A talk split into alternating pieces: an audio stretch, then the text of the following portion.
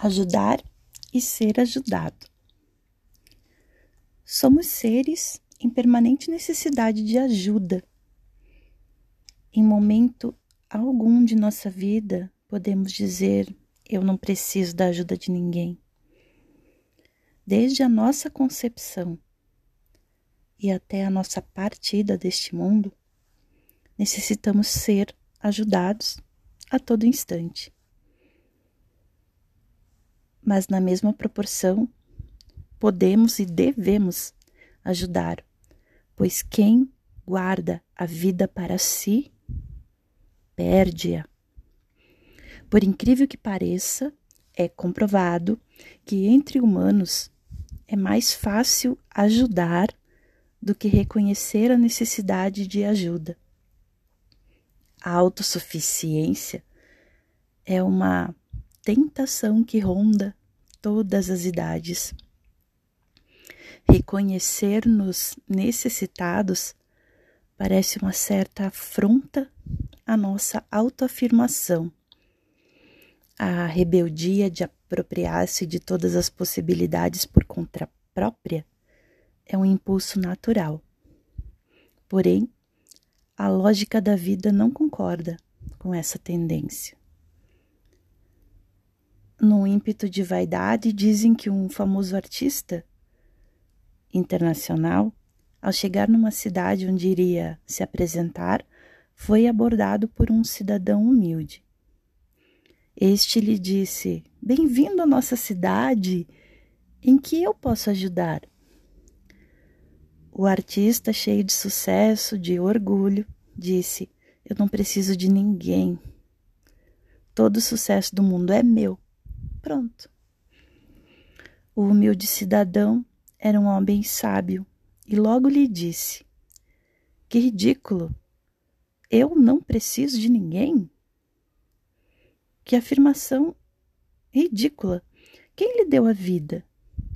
Quem lhe garante o ar para sua respiração, a luz do sol de cada dia, a água que faz tão bem?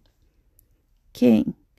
Lhe faz as brilhantes roupas e sapatos para se apresentar às multidões e lhe dá aplausos para seu sucesso. E o alimento para seu banquete. Quem cultiva os campos e semeia trigo para o pão de cada dia?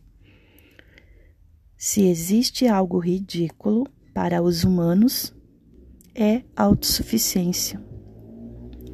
A interdependência é um constitutivo normal e lógico da vida e principalmente da convivência. Toda a natureza é um hino à vida. Como poderia germinar a semente sem água? E para que serviria a água se nada germinasse? Quando nos reconhecemos como necessitados de ajuda, temos mais facilidade de entender as pessoas que também esperam a mesma lógica para viver.